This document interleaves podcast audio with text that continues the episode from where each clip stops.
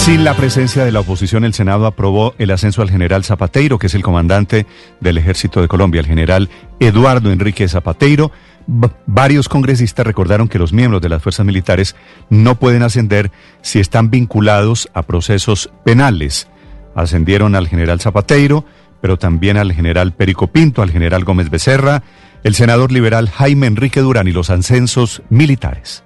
Está todo debidamente documentado. Quiero decirle, todos los temas legales están debidamente tramitados.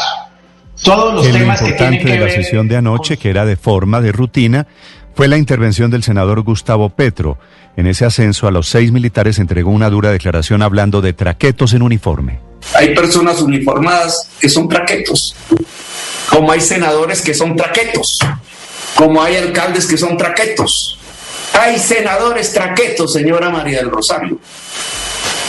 Y de la misma forma como se ha obtenido en el pasado Y obviamente la intervención de Petro fue respondida de inmediato la senadora Paloma Valencia.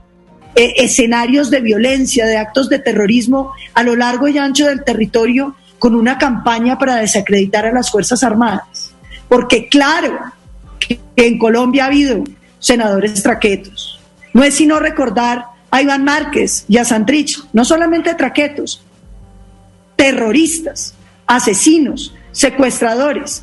Y claro que hubo muchos senadores que los defendieron. Eso y los fue Pullas van y Pullas vienen en la sesión parlamentaria muy interesante de anoche.